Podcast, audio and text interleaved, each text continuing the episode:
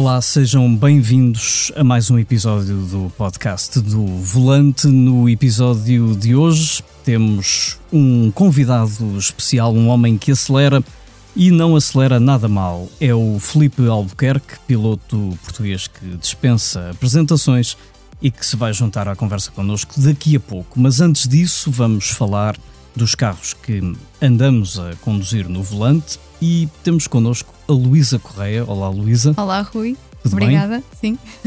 Então conta-me uh, o que é que andaste a conduzir nos episódios mais recentes do Volante. Vamos começar por aí. Então, eu nestes dois episódios uh, apareço com o ensaio do Seat Ateca, Uhum, uh, que com certeza já conseguiste ter a oportunidade de conduzir. exato. Neste caso foi o motor 1.5 TSI Uhum. e, E o que é que te pareceu? Um, hoje em dia temos SUVs para todos os gostos e feitios, mais para utilização urbana, muito poucos para todo o terreno, e este é um daqueles casos que é um SUV para utilização urbana. És fã do Seat Ateca? eu, quando tu disseste que hoje em dia, eu pensei que tu ias dizer que hoje em dia é difícil dizer mal dos carros. Também. E é também. verdade. E na, na realidade, acho que o, o que, pelo menos o que eu sinto com os Seat é que temos sempre ali uma máquina fiável. Uh, é difícil, claro que há sempre pormenores, há questões aqui e ali, mas o que tu sentes uh, durante a condução é que tens ali um carro bastante fiável e, e no qual consegues confiar bastante. Em relação às capacidades de fora de estrada e tudo mais, é sempre um bocadinho relativo. Aquele não é de todo uh, para incursões mais uh, Radicais. radicais, mas consegue chegar à, à parte da aventura e acho que isso já, já é ali uma parte interessante do Ateca. Tu testaste o motor 1.5 TSI, que é uma tendência do mercado. Agora, cada vez mais hum, motores eletrificados e motores a gasolina. Este não é um motor eletrificado, hum, mas é um motor a gasolina. Pareceu-te que é um bom equilíbrio em termos de consumos, prestações. Sim, pareceu-me muito, muito adequado ao carro que é. Às vezes o que acontece é que para teres carros mais acessíveis tens motores muito pequeninos em carros que se calhar precisam de um motor um bocadinho maior. Ah, o 1.5 no Ateca acho que lhe, que lhe serve bem. Um, e a sensação que tens ao volante é que está tudo muito bem afinado e, e a caixa também é, também é bastante. também ajuda a isso. Uhum. Consumos, ficaste satisfeita? Ah, sim, sabes que é sempre complicado nós referirmos com muita. hum, Com hum, rigor? Sim, com muito rigor e investirmos muito a, a- a olhar para os consumos. Ah, o que nos o que podemos fazer ali é tentar puxar um bocadinho mais pelo carro, tentar, eh, tentar ser mais, mais brando com o acelerador para perceber como é que ele vai reagindo no consumo instantâneo. Ah, normalmente são carros com muito poucos quilómetros que nós testamos. Ah, e no limite, tu podes imaginar como é que seria conduzir aquele carro no, no teu dia a dia. Uhum. Uh, para mim, que também não tenho um pé muito pesado, acho que me pareceu razoável para um carro daquele tamanho. É sempre uma coisa a que temos alguma consideração, alguma atenção. parte do não teres o pé muito pesado, há quem discorde. E um Não. dia podemos falar disso. Um dia também podemos voltar à pista Pronto, para, Já que para falarmos dizes, disso. sim. Estou, estou com Podemos- muita vontade de podemos que, que voltar à voltemos. pista, de resto vai acontecer, diria rapidamente, e, mas depois vais ter Não, que mas no, dia justificar. dia, mas no dia a dia Ah, acho é que, dia a que dia, tem pronto. alguma sim, contenção. E o que noto, por exemplo, o Luís, que é o nosso produtor, trata Uhum. muitas vezes de, de levar e trazer carros e faz ainda alguns quilómetros com eles antes de nós eh, chegarmos ao volante. Uhum, E normalmente eu baixo a média. ok. Com carros com poucos quilómetros, é- com Sim. poucos quilómetros tu consegues ver a média a, a- a mudar. E eu É bom normalmente, desculpa sinal. Luís, mas é verdade. o Luís agora vai, vai se vingar numa, numa próxima gravação. Já que estás a falar um pouco dessa rotina, que de rotina até tem pouco, ahm, das gravações, acho que é interessante trazer para aqui também um bocadinho de bastidores, porque quando vemos os 15 minutos do volante, ahm, não passa para quem vê ahm, o trabalho que está por trás e muitas vezes o stress que está associado à gravação de, de, uma, de uma peça. e de um que bela teste, é? ponte, Rui, para falarmos de elétricos, não é? Exato. Exatamente.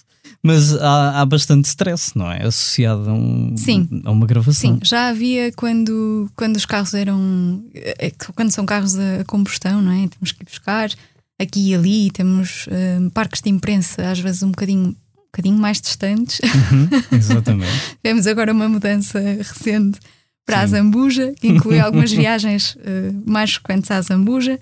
Um, e portanto já aí requer alguma logística uh, e que o Luís também é muito responsável por facilitar. Agora com os carros elétricos é todo um novo desafio. É, é um novo mundo, não é?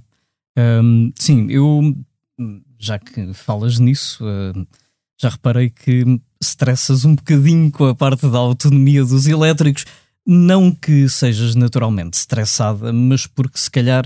Um, Estás a fazer sinal que sim. fazer que sim, não, mas porque... sou normalmente um bocadinho estressada, acho mas que sim. não é um caso patológico, digo eu, uh, mas porque um, se calhar as tuas primeiras experiências um, ao volante de elétricos acabaram por ser um bocadinho traumatizantes, porque tentámos ir, se calhar, longe demais para os carros que eram. E já, e já lá vamos. Mas um, se calhar vamos guardar o, o prato mais apetecível, um, que é o Dacia Spring, para daqui a pouco. Um, e vamos falar primeiro desta entrada hum, da Mercedes no, no mercado dos elétricos. Uh, não é o primeiro elétrico da Mercedes, mas é o primeiro elétrico com um preço uh, mais cá em baixo, que é o Mercedes EQA que tem a plataforma do Mercedes GLA e, portanto, não é um elétrico criado de raiz pela Mercedes, mas é o aproveitamento de uma plataforma que permite à Mercedes fazer um SUV compacto um, 100% elétrico. Já sabes algumas coisas sobre, sobre este Mercedes, além do que viste no programa ou não? Não, não, só mesmo o que vi no programa. Então, memorizei o preço. Memorizaste o preço. mil euros. Exatamente, que é, lá está.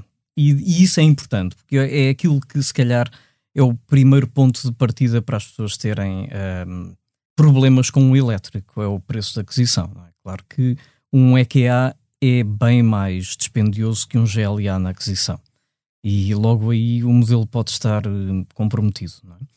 Mas um, fui de hum, Beja até, até aqui, até aqui a Passo de Arcos, um, e não tive ansiedade nenhuma com, com o carro. Com quanta autonomia que chegaste?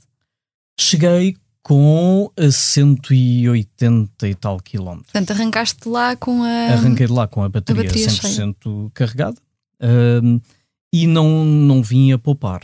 De resto, tentei fazer o percurso o mais uh, a direito possível, por assim dizer. Claro que nós, quando estamos a fazer um teste, temos de muitas vezes voltar atrás para fazer planos mas pronto, tentei que fosse o mais uh, normal possível o percurso que ia fazer. Tinha um mix de estrada nacional com autoestrada e pareceu-me que o carro é bastante eficaz.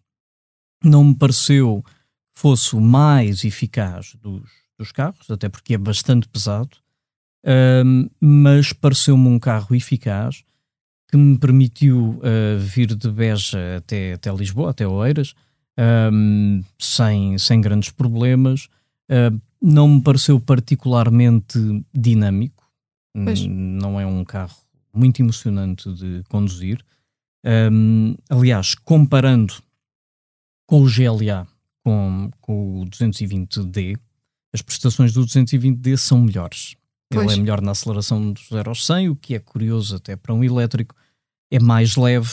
O EQA pareceu-me bastante pesado mas no meio deste mix que até parece desfavorável para um carro que tem 190 cavalos, um, faz 8.9 do 0 aos 100, ele tem uma bateria de 65 kWh, um, portanto, para este mix todo, não me pareceu um carro que desiluda. É muito suave, muito bem sonorizado. A experiência é muito uma experiência de elétrico. Uh, uhum. Mesmo em autoestrada, pouco ruído de rolamento, portanto, é, um, é uma experiência de verdadeiro elétrico bem feito uh, e que mostra que quando a Mercedes começar a, a trabalhar plataformas criadas para elétricos, um, tem um caminho muito, muito promissor. Quando vier um 100% elétrico, mas já de raiz, não é? Uma coisa feita de raiz, porque eu acredito, não sendo eu engenheiro, quando pegas numa plataforma de um automóvel um, que não foi criada para isso e depois lhe vais acrescentar o, o peso das baterias, o volume das baterias, aquilo exige ali um bom trabalho de, de engenharia uh, para que resulte numa solução uh, convincente e, e, eficaz. Pronto, portanto, acho que a Mercedes tem um bom caminho traçado. De facto, tem este problema do, do preço, e quanto a isso, não há, não há muito que se possa fazer para já. Os elétricos vão de baixar de preço. E já que estamos a falar de baixar de preço, uh, isso já é uma realidade, ou vai ser a partir de setembro, outubro, quando aparecer o Dacia Spring que eu fui conduzir à tua terra. Sim, verdade. Mas já que estás a falar do, do Dacia Spring, eu quando, quando me lembro dos clássicos que gravei com o Silva Pires, quando ele fala dos modelos não é, de há mais de 30 anos, que dizia, muitas vezes referia-se a eles como sendo o símbolo da democratização do automóvel. Uh, o Spring cá vai adquirir aqui um bocadinho esse papel na história da democratização do acesso a um, aos automóveis elétricos. Não tenho dúvidas nenhumas disso. Uh, é, é um carro que custa a partir de 17 mil, portanto é uma versão de 17 mil euros, outra de 18 mil. Um, com, é um carro de segmento A, é um citadino puro, com uma excelente bagageira, 290 litros. Uhum. Um, é uma excelente bagageira para um, para um citadino. Um, e, e é um carro com tudo o que é preciso e é 100% elétrico. E isso é absolutamente extraordinário a Dacia ter criado neste caso a Renault, obviamente, um carro, ele, ele é baseado num carro que a Renault tem na China, é a mesma plataforma, uhum. o mesmo motor, o mesmo pack de baterias, um, e que, que é um carro criado exclusivamente para o mercado chinês e que agora aparece na Europa uh, com o, o, o badge, com o símbolo da, da Dacia, Dacia, mas é basicamente o mesmo carro. E, hum, e para te dizer que uh, o carro tem, desde logo, uma coisa que eu gostei. É muito leve para um elétrico. Uhum. Ele pesa menos de uma tonelada, 970 quilos, e isso sente-se, porque estamos habituados a que um elétrico, mesmo quando tem muita potência, a nível de física, sente-se o peso. Sim. Aquele é assumidamente leve. Contraponto, tem um motor de 45 cavalos. E, 40... e, um botãozinho para reduzir para os 30 também, não é? E um botão para reduzir para os 30. Do género, se para ti 45 for muito ou estiveres muito ansiosa com a autonomia. Eu quando vi a peça. Tu pensaste, eu carregava Eu carregava sempre a conduzir, a sempre com o eco ligado. Para ver se reduzia assim para 15 cavalos. e tu podias ser um case study de ansiedade de autonomia. Sabes isso, não é? As marcas deviam contratar-te e se houvesse uma que dizia, Luísa não se estressou. A ansiedade da autonomia é pessimismo na autonomia. Sim, é, exato, és pessimista quando repara que até aos 0% o carro anda. Sim, mas tu sentiste é? que o Dacia, por exemplo, nos valores da autonomia, ao, à medida que ias percorrendo o que ele te mostrava que tinhas de autonomia, aquilo sentias muito que era real. fiável, Sim, era muito real. real. Porque às vezes em carros para essa faixa de uhum. preço, uh, mesmo híbridos, uhum. por exemplo, Sim ou mild hybrid, mild hybrid uhum. uh, que aconteceu com, por exemplo, o Panda, o Fiat Panda, o uhum. que eu uhum. senti era que um, não era muito não fiável. Era não, não, uhum. não acredites naquilo porque senão podes ficar aí encostado. Não, pareceu-me bastante fiável, as contas estavam bem feitas. Fiquei com a ideia que o carro em ambiente urbano, se eu andasse só na cidade do Porto, faria até talvez um pouco mais do que 200 km um, fazendo alguma autoestrada, como acabei por fazer, talvez andasse ali entre os 180, na versão Luísa pessimista, 160 km. Um, portanto, comigo fazia 180, com a Luísa fazia 160. Não sei, porque depois tem aquela questão de eu achar que não sou pé pesado e tu se calhar abusares um bocadinho mais. Não abuso nada, questão, não abuso não é? nada, pelo contrário, eu tenho um comportamento camaleónico e com os, com os elétricos entro naquela competição de querer fazer mais quilómetros, então ando estupidamente Os devagar. motores a combustão, para terem o consumo otimizado, precisam de andar a uma velocidade uhum. um bocadinho mais alta, mas no caso, no caso dos elétricos Muito é ao contrário. Mais devagar, é? Eh, embora nem sempre, mas sim, quase sempre. Uh, às vezes há momentos em que se fizeres uma aceleração forte, mas rápida, claro. é melhor do que uma lenta, mas uh, prolongada. É? Mas pronto, isso é, é uma conversa para, para outro episódio. Um, mas, mas para te dizer que o Spring é lento, ele é lento. Uh, o, a marca do 0 aos 100 é assustadora, é 19.1, Uhum. mas do 0 aos 50, que é aquilo que utilizamos normalmente em cidade, é muito rápido. Sim. E hum, regenera bem.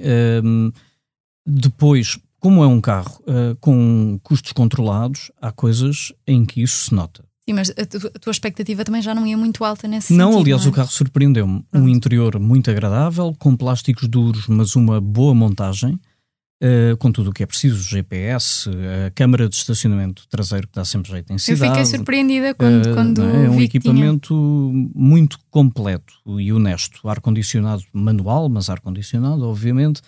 E, eh, e isso é muito importante. Dizer, por exemplo, o carro tem eh, uma insonorização que não é espetacular Uhum. muito ruído de rolamento, ou seja, a experiência não é uma experiência daquele elétrico onde não se ouve nada. Eh, algum ruído aerodinâmico em autoestrada, ruído de rolamento muito presente, eh, mas não se pode criticar porque ele custa 17 mil Não, euros é um, caso com, é um carro com um propósito e esse propósito é cumprido, não é? e cumpre muito bem esse propósito. Isso é absolutamente espetacular. E eu, eu conheço pessoas que já encomendaram o carro e não o tinham sequer eh, visto Uhum. ao vivo, não é? Portanto, Pois. viram em Não, fotografias. quem- eu acho não que é? quem anda já a tentar ou a, a pensar mudar para um elétrico já andava atento ao, ao Spring. Exatamente. E, e pronto, e é um Quando carro é que ele chega? Ele chega em outubro, hum, é o que está previsto. Hum, tem uma, uma bateria de 27,4 kWh. Portanto, pode dar para, para muito, mas para uma utilização em cidade uh, chega e sobra e não temos de carregar o- a bateria todos os dias. Claro. E também é uma bateria que, como é pequena, em meia dúzia de horas, mesmo numa tomada convencional, fica, fica carregada. Um, e portanto acho que o Dacia Spring tem tudo para ser um sucesso e, e vamos aguardar se calhar que por outubro quando ele chegar, até porque este era um pré-série, tinha ali coisas que não estavam exatamente como, como vão estar na, Uhum. na versão final. Uh, vamos aguardar para se calhar até fazer aqui um confronto do Spring com os principais concorrentes e, hum, e se calhar vamos ter uma, uma agradável surpresa. Muito bem. E Parece agora muito bem. vamos dar as boas-vindas ao nosso convidado. Olá, Felipe, tudo bem? Olá, olá. Bem-vindo ao podcast do Volante, que é um podcast onde, obviamente, falamos de automóveis e já vamos falar dos teus automóveis, até porque sei que tens aí uma, uma história para, para me contar de um carro vermelho que tens na garagem. Mas antes disso, vamos falar dos automóveis em que tu aceleras mais e dessa tua mania de vencer. Como é que estão a correr as coisas? Parece que bem, não é? Sim, olha, desde o ano passado, eh, com a pandemia toda, que sei lá, as coisas começaram mesmo a correr muito bem. eh, e, e este ano correram lindamente o ano passado, que ganhei dois campeonatos, ganhei alemã. E este ano uma pessoa vai sempre um bocado com o pé atrás numa de será que vai continuar, ou já passou a minha sorte, mas o que é só é que a coisa é que tem nada de continuar a correr igualmente bem este ano, uh, com ganhei as 24 horas de Daytona, Sebring não nos correu tão bem, uh, mas depois voltámos outra vez a ganhar a primeira corrida do Campeonato do Mundo, uh, em que está muito mais competitivo, uh, e ganhámos de uma maneira muito, ou seja, sem margem para dúvidas, portanto foi um, um domínio pleno, acho que só, só aconteceu uma vez em 2014 no Campeonato do Mundo, quando alguém pudesse, tenha dominado tanto assim desde o início ao fim, ou seja, liderar todos os treinos livres, todos os, todos os e, e corrida, uh, só em 2014 quando o campeonato estava tão competitivo, portanto as coisas estão a correr mesmo muito bem, mas ao mesmo tempo é, é manter a calma porque o campeonato ainda só agora começou.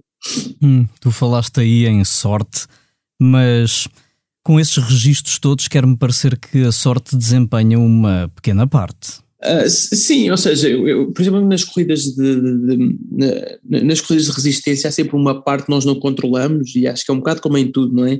Mas, portanto, temos, não há campeões sem sorte.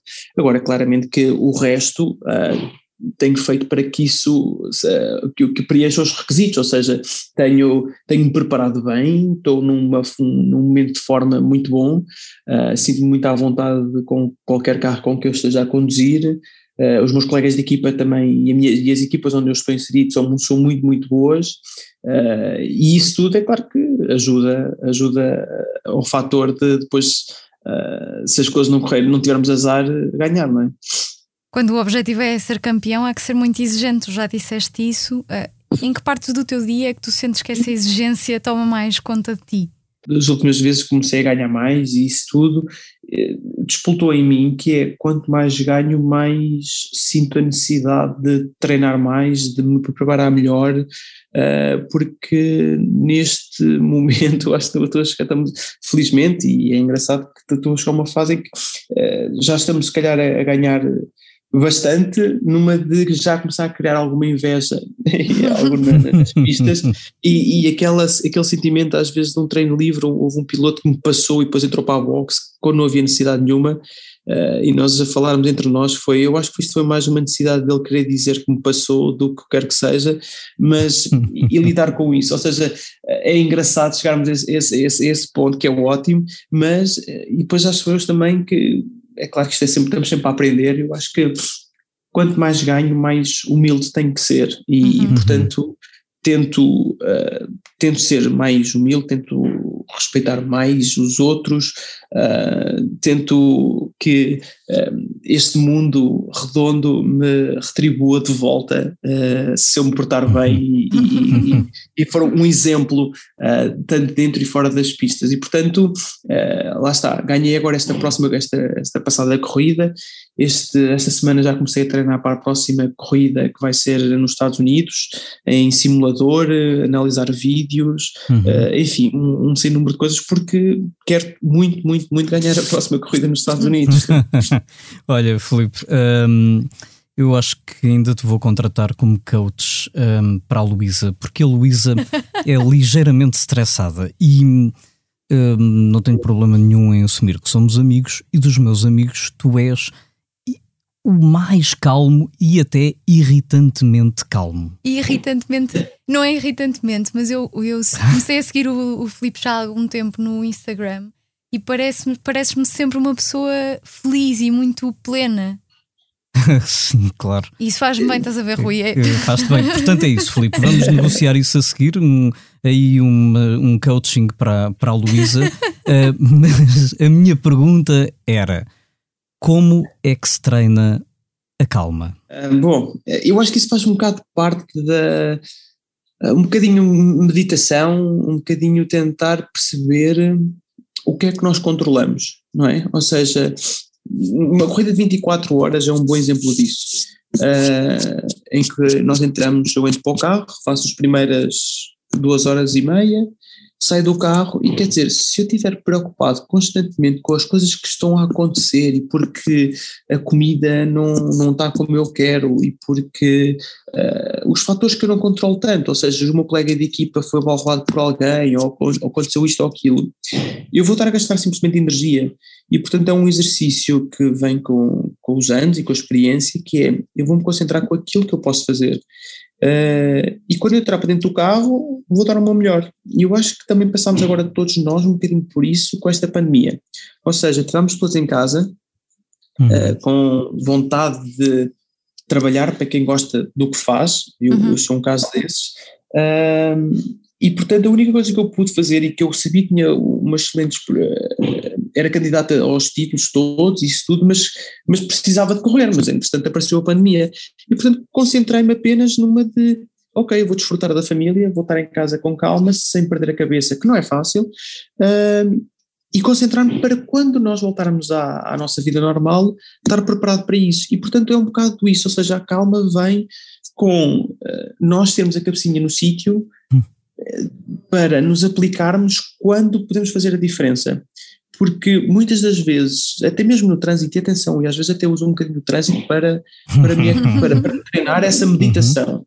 E vocês em Lisboa uh, são um bom caso disso. Aliás, eu não vivo em Lisboa um bocado também, se calhar por causa desse stress todo que não me ajuda. Uh, é verdade, isto é verdade. Eu gosto muito de Coimbra, da calma toda que eu tenho e, e de uhum. facilmente estar uh, ir buscar as minhas filhas a um lado e depois levá-las para o outro lado da cidade porque tem a piscina ou tem uma, o balé ou coisa assim, mas faço isso tudo em 5 minutos. Mas utilizo muitas vezes o trânsito para respirar fundo, porque apanho uma pessoa que vai ao telefone ou porque está distraída, porque está a olhar para o não sei onde e depois deixa cair o vermelho, enfim, uma data de coisas. É, é, esse, esse, esse constante, esse treino constante que eu uso é mesmo para uhum. nos acalmar, porque nós fomos a ver, nós não vamos conseguir controlar eh, isso, embora nós estejamos sempre tensos porque estamos atrasados para chegar a algum lado. Exato. Uh, e, e, aqui e, entre nós, vocês...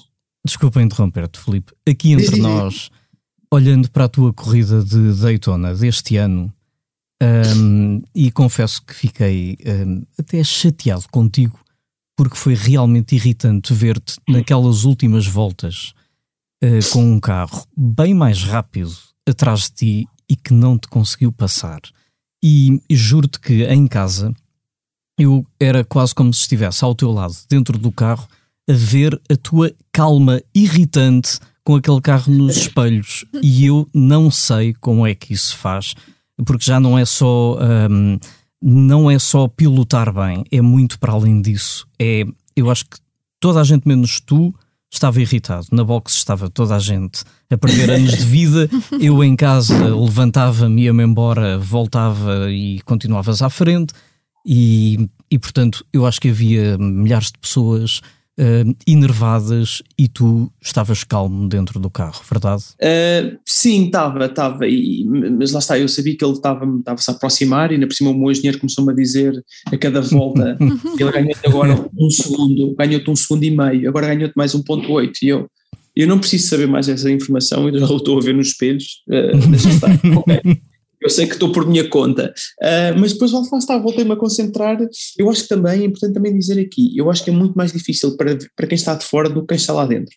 Uh, e, e, eu sou uma pessoa muito pragmática e, e, portanto, aprendi ao longo dos anos também que uh, analisando as coisas friamente ajuda-te a chegar mais depressa ao teu objetivo, seja ele o que quer que seja. Uhum. Ou seja, analisando os factos. Ou seja, eu estou em primeiro, tenho um carro que ainda vem na reta. É verdade, não sou tão rápido nas curvas, mas o que eu não lhe vou dar é exatamente a oportunidade de me passar, porque ele vai precisar de um erro meu.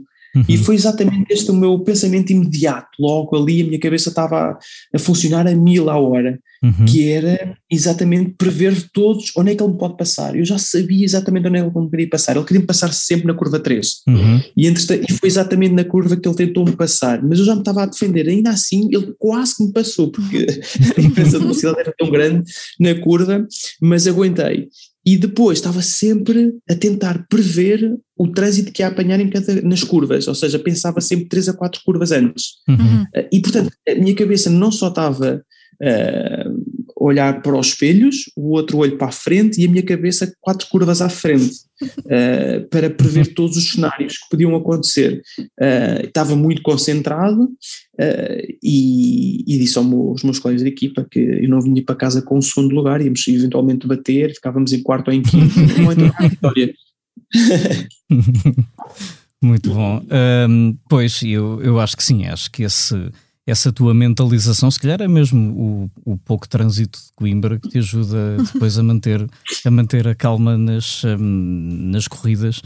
E, hum, e aqui entre nós não é por acaso que tantas vezes os responsáveis pelas equipas para quem tu corres lá escolhem o Felipe Albuquerque para ah, vai lá terminar a corrida. Há aqui outros, mas se calhar é melhor seres tu, não é? é, mas, mas sabes que, por exemplo, nos Estados Unidos era suposto, não era suposto ser eu a acabar a corrida, mas depois, uhum. como eu adaptei muito ao carro durante a corrida e como estava a ser muito exigente fisicamente a corrida, porque era muito mental, não era físico, mas era mental, porque era exatamente este esforço de uh, fechar os de trás e manter-nos no nosso limite. Ou seja, um olho estava a olhar para cima, para o espelho, e o outro olho estava a olhar para a frente, para a pista. E, portanto, isto mentalmente era muito cansativo.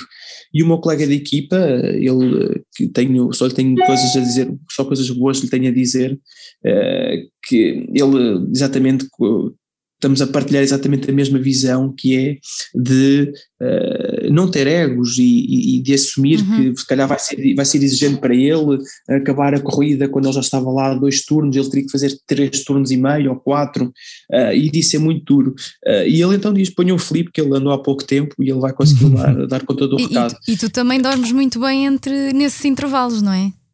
Ah, eu sou o maior a dormir. Lá está.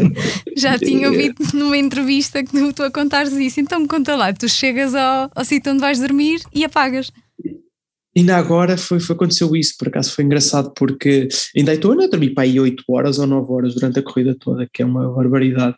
uh, mas eu uso muito, uh, sabes que eu andei para ver um, aqui há dias um, uma série, um documentário de como é que funciona o cérebro e isso tudo, e, e, e, muitas vezes dormir, eu não sabia, mas sempre que foi para mim uma técnica para, para recuperar, ou seja, eu durmo para recuperar energias, para me acalmar do stress Uh, e acalma-me, porque uh, acaba por ser o dormir é uma boa técnica para acalmares o corpo uh, e, e abrandares todo o ritmo que estás, estás sujeito, porque quando tu dormes a pulsação cardíaca baixa, os teus níveis de stress também baixa e recuperas fisicamente. e portanto fiz aqueles turnos em Daytona, o Ricky Taylor andou uma hora, eu fui dormir, estou transpirado, mas fui dormir, e depois voltei 10 minutos antes que o engenheiro pensava que eu já não voltava porque estava cansado, e eu, não, não, estou pronto, estou aqui pronto, vamos embora. E então lá entrei e fui. E é exatamente agora também em Spa, uh, eu tive uma massagem e fiquei a dormir, pronto. e, e então foi o meu dono de equipa, o Richard Dean, que me veio acordar, porque normalmente devia ser a massagista que me acordava.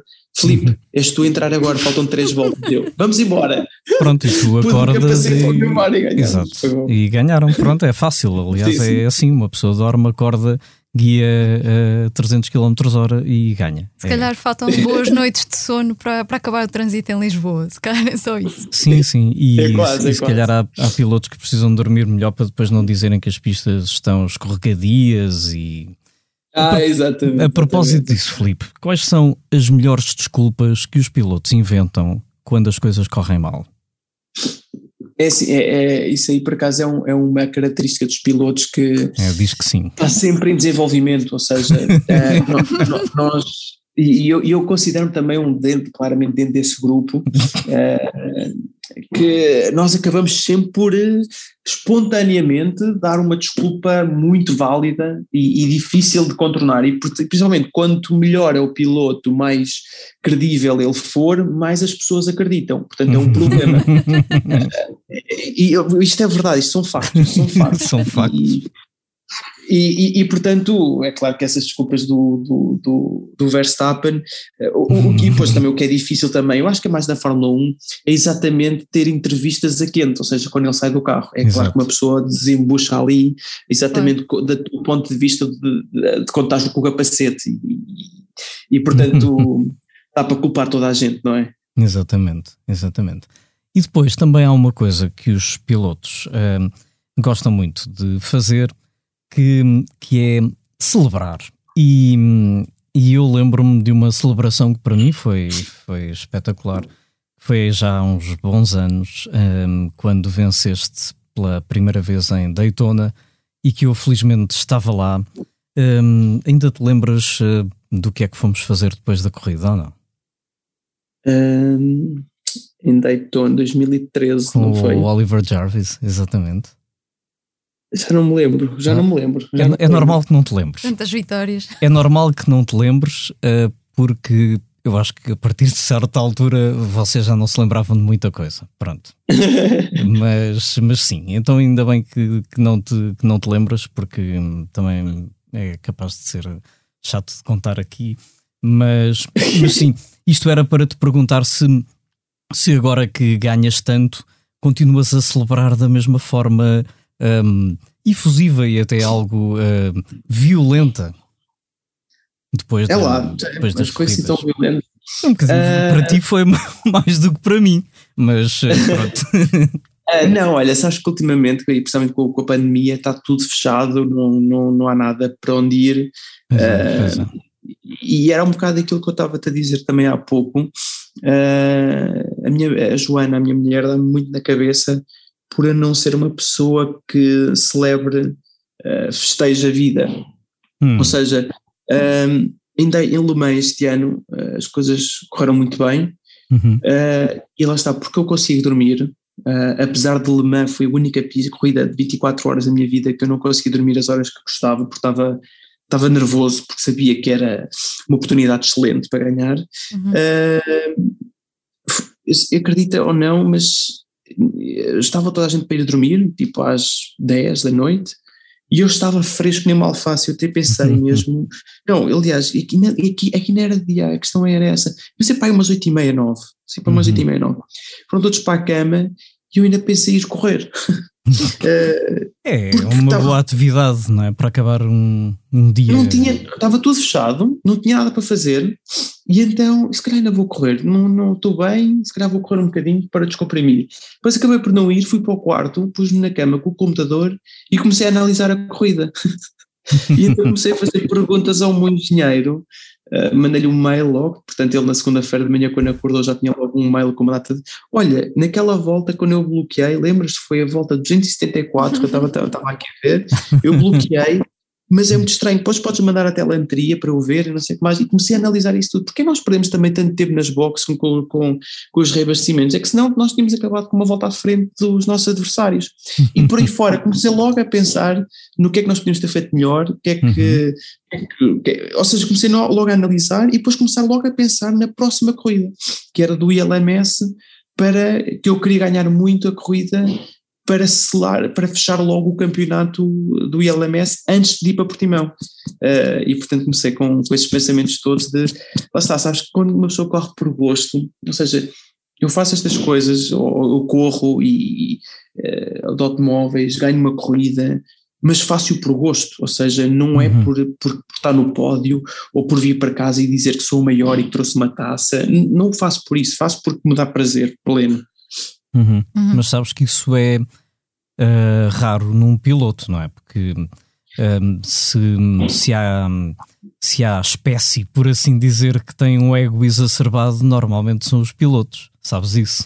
Eu, eu, eu, sabes que eu, eu, eu, tento perceber e aprender principalmente com os maiores pilotos de. Pilotos não, primeiros atletas. Eu acho que é maiores atletas de sempre. E, uhum. por exemplo, tu tens um Cristiano Ronaldo, tens um Ayrton Senna, um Michael Jordan, uh, tens uma série de, de, de, de, atletas, de indivíduos, de, de, galácticos que eu tento aprender sempre um bocadinho com cada um deles e o que é que os levou a fazerem a diferença num mundo sempre tão competitivo. E eu acho que eh, sim, o ego pode-se meter no meio, Uh, arrogante não, mas confiante sim, e muitas das vezes uma coisa pode-se passar por cima da outra e então é prejudicial, e, portanto, é esse equilíbrio difícil que acho que está o sucesso. Uh, e é claro que também temos sempre que aceitar que nunca vamos ganhar tudo, porque temos que. Vai chegar um ponto em que simplesmente há outros pilotos, há outras, outros atletas que são tão bons como tu e, e que as coisas estão a melhor para o lado deles. Uh, e, portanto, mas até lá tens que fazer tudo o que tu podes para conseguir perceber o que é que te levou ali, sabes? E então ando um bocadinho uhum uh, sabes, a tentar perceber um bocadinho o estudo desta, estas vitórias e isso tudo, mas, mas porquê agora? Porque ao fim e ao cabo eu também sentia que há um ano ou dois anos que eu já lá estava, sabes? Uhum. Exato. E, e tu que hum, já se percebeu por esta conversa, meditas muito, pensas muito no que estás a fazer.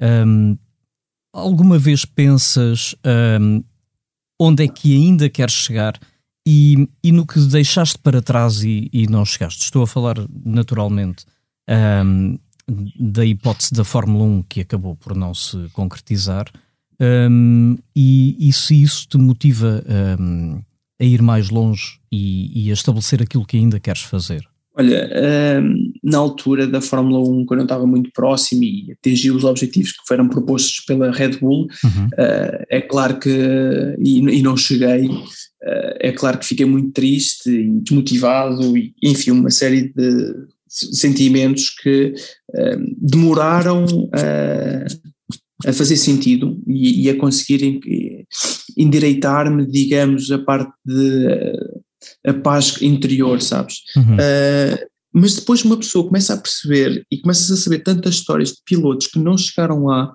nunca, eh, não pelo seu talento, não chegaram lá, mas sim pela oportunidade do investimento, do dinheiro.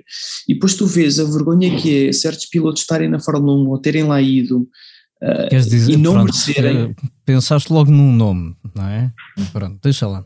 Não, não, vamos... não, por exemplo, neste ano estás a ter uma, uma vergonha de um piloto que está lá uhum. simplesmente porque sério? paga. Ainda, e... ainda não dei por isso. Ele está lá. É que eu, acho que ele está normalmente virado ao contrário. Exato, isso, exato. É isso, ah, porque ele vai no sentido contrário. É isso. Não exatamente, mas isso, isso, dá, isso dá uma paz interior, ou seja, hum, uma pessoa, achas que, será que eu me devo mesmo chatear com isto quando uh, é um, é um mundo ridículo e, e até prejudicial para eles próprios, sabes? Uhum. Uh, simplesmente por causa do dinheiro. Uh, e portanto ganhei a minha paz interior passado alguns anos e perceber que eu tinha que ser piloto profissional e comecei a ser. E uhum. depois uh, a minha mentalidade foi sempre um bocado uma de entrar onde entrasse para ganhar. e era uma, uma realidade, era um objetivo bastante simples. Mas depois há uns anos para cá, o meu objetivo é claramente ser uh, o melhor piloto, uh, neste caso dedicado à resistência, do mundo, exatamente isso, ou seja, comecei a pensar, uma pessoa quando, quando eu digo do mundo, é, é um bocado intimidante dizer essa palavra ou até um bocado, uh, se calhar, ambicioso demais, porque, sei lá, acho que o mundo é tão, ser um melhor piloto do mundo ou uma coisa assim, é tão megaloman, pode ser tão megaloman que se calhar, sei lá, se calhar também são as minhas raízes ou coisa assim, que nunca me permitiu pensar assim, mas, mas a questão é que depois comecei a pensar, bem, eu estou, acho eu, nas melhores, nesta melhor equipa dos Estados Unidos, o melhor campeonato dos Estados Unidos neste momento é, é, o melhor campeonato de resistência neste momento é os Estados Unidos. Uhum. e eu, essa equipa quer-me. E depois uma outra equipa também a, a tentar namorar para ver se eu ir para lá uh, que acabei por ir, que foi a Wayne Taylor. Uhum. Na Europa e no Campeonato do Mundo de Resistência não há lugar para ir para uma equipa de construtor porque, porque não há, só há, só há a Toyota uhum. e esses, esses, lugares estão cheios e os pilotos que lá estão são igualmente do meu, do meu patamar uh, e portanto estou a andar muito bem. E portanto foi mesmo concentrar-me em ser o melhor piloto que eu poderia ser, e isso não é só andar, é, seja, é não fazer erros, é ser respeitado no paddock, uhum. uh, e eu acho que a minha caminhada dos últimos três anos, quatro anos, tem sido muito boa, uh, e, e, acho que tenho estado lá em cima e, e tenho, dado, tenho tido resultados que me ajudam a, a, a concretizar isso, e, e depois para te responder também o que é, onde é que eu quero chegar é, é claramente a um, um, construtor e fazer Le Mans à geral e, e ganhar à geral Le Mans, uh, como está a faltar essa, uh, uhum. ganhar o campeonato americano do IMSA, que neste momento estou em primeiro, que já, já liderei no passado, mas depois não, não, não, não concretizei como vitória, uhum. uh, e depois se eu conseguir ganhar essas duas, acho que acabo por ganhar tudo o que há para ganhar na, na resistência. Uhum. E depois é repetir. Exato. E, e, e ouvir-te falar assim recorda-me e vou, vou aqui mais uma vez apelar à, à tua memória, não, não te lembraste daquela celebração em Daytona e há justificações para isso. Lembras-te um, quando e onde nos conhecemos ou não? Lembro perfeitamente, foi, é. foi irmos para Barcelona Exatamente. Uh, em 2006, lembro perfeitamente. E lembras-te, estavas na, na Fórmula Renault 2.0, um, campeonato europeu, e lembras-te tu tinhas muito pouca experiência de entrevistas, muito pouca experiência de, de mídia e o Nuno Colseiro, que me tinha desafiado a acompanhar-te nesse fim de semana em reportagem para, para a SIC, um, eu, eu estava com, com muito receio de te pressionar, porque era a última corrida do campeonato, e, e eu estava com muito receio de estar ali muito em cima de ti e de tu que não estavas habituado a câmaras e, e a presença assim tão intensa de jornalistas é de poder prejudicar. E o, e o Nuno só me dizia: não, vocês têm é que estar em cima dele, porque ele tem é mais que se habituar a isto, vai ser a vida dele. Um, e, e tu lembras-te o que é que me disseste um, antes do arranque do fim de semana ou não? Lembras? Não, não, já não me lembro. Já não me lembro. Eu, já não me lembro. eu a falar contigo, um, não estávamos a gravar, disse-te: vê lá se isto corre bem, que isto é para a SIC. Uh, E tu disseste assim: não te preocupes, um, eu vou fazer a pole position, um, a volta mais rápida, ganhar as duas corridas e sou campeão da Europa. e tu estavas a 20 pontos ou 25, já não me recordo bem, do, do primeiro Sim, uma lugar. barbaridade. Era assim uma barbaridade. E quando tu me disseste aquilo, eu pensei: olha-me este. E o, o Nuno olhou para mim, eu olhei para o Nuno, e a verdade é que fizeste a pole position das duas corridas, fizeste a volta mais rápida e ganhaste as duas corridas. E, e eu, naquele dia, ganhei uma admiração por ti brutal e pensei: este gajo é maluco, mas guia bem, guia mentir, bem para era? caraças. E, É maluco, mas não é mentiroso. é maluco, mas não é mentiroso. Exato. E epá, é absolutamente incrível um, um puto, tu eras um puto, hum, perante a presença de um órgão de comunicação social, ter dito aquilo e depois fazer. Pronto. Hum, e acho que isso diz muito sobre, sobre a tua mentalização enquanto piloto, e à data eras mesmo muito novo, não Que idade é que tinhas? Ora, em Na altura 2006. tinha 18, se não me engano, tinha 18 anos. Sim, devias ter 18 anos. 18, 19, 18, 19, Uhum. 19, tá aí. Ainda usavas aparelho. Exatamente, exatamente.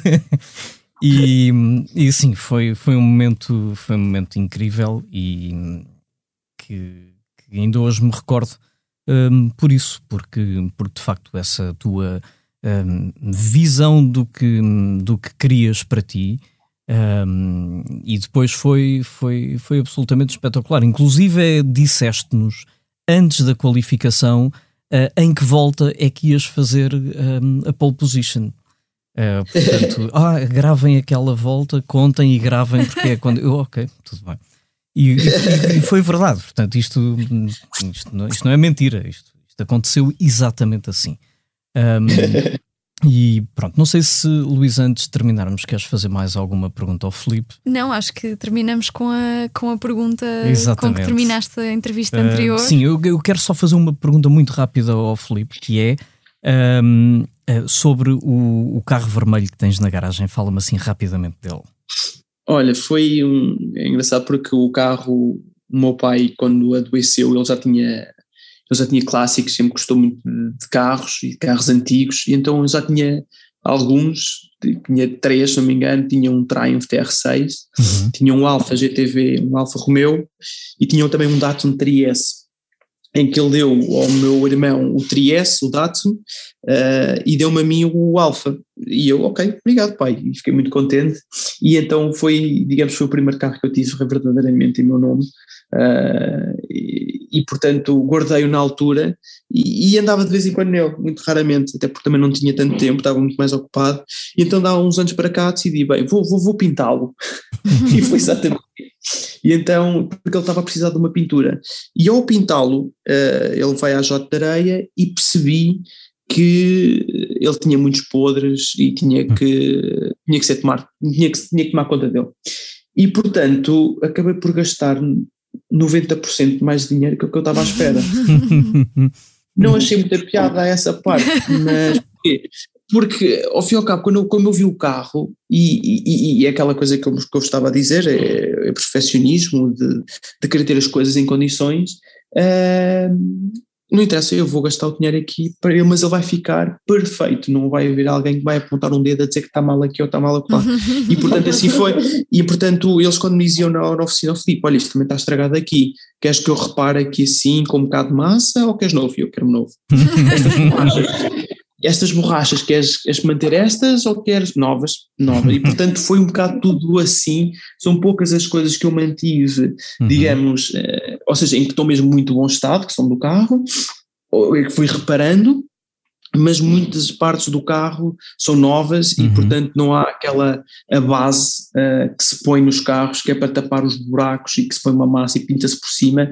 O meu carro não tem nada disso e portanto hoje em dia orgulho-me imenso ter um carro perfeito e uma peça de coleção eh, na garagem que gosto muito, ainda por cima por também pelo simbolismo que tem, que foi o meu pai que me deu, portanto eh, é tudo junto. É maravilhoso. E, e convido ahm, os nossos ouvintes a espreitarem o teu Instagram para ver esse carro que tem. E por um- qualquer dia temos que fazer, mas é uma peça para o volante. É quando Tem quiseres. É assim que se fala, sim é senhor. quando quiseres, quando quiseres. Tá, sabes eh, bem que estás mais do Ligas-me mais do ligas-me e, e vamos fazer isso, até porque é um carro com uma história absolutamente incrível.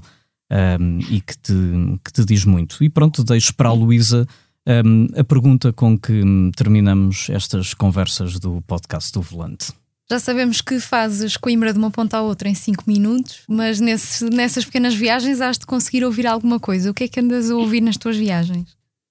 Olha, eu ando à procura de podcasts que me interessem, que me interessem. Uh, muitas das vezes até vou ouvir com as miúdas, porque depois vou ouvir o Frozen ou vou ouvir uma coisa qualquer, uma música qualquer, uh, da, enfim, das, das, das, Disney Worlds desta, desta vida, porque vou sempre com uma delas para trás e para a frente com elas, uh, mas portanto uh, não sou muito a ouvir música, devo, devo, devo, devo, dizer, não sou muito a ouvir música, até por exemplo quando vou correr ou quando estou a treinar, uh, canso-me rapidamente das, das, das, músicas que tenho, mas depois vou ouvindo ao rádio comercial, uh, devo dizer, ou então vou, tô, quero ver se começam a enverdar pela parte dos podcasts para para, lá está, o volante vai ser um deles, claramente, acho para, para aprender. Para aprender, uh, acho que uma pessoa bebendo o sumo das outras pessoas torna-se melhor. Muito bem. Obrigada, Felipe. Muito obrigado por uma, como sempre, excelente conversa. Aprendemos sempre muito contigo. Obrigado, vocês também pela, pelo convite. Uh, nós é que agradecemos. Um, olha, continuação aí de muitas vitórias nos, nos dois campeonatos, tanto lá nos Estados Unidos como, como aqui, como aqui na, na Europa, no, no Campeonato do Mundo, uh, que te traz também aqui a, a, pistas da Europa. Eu tenho pena que falhes a corrida de Portimão, mas são, são coisas da, da agenda, foi um azar.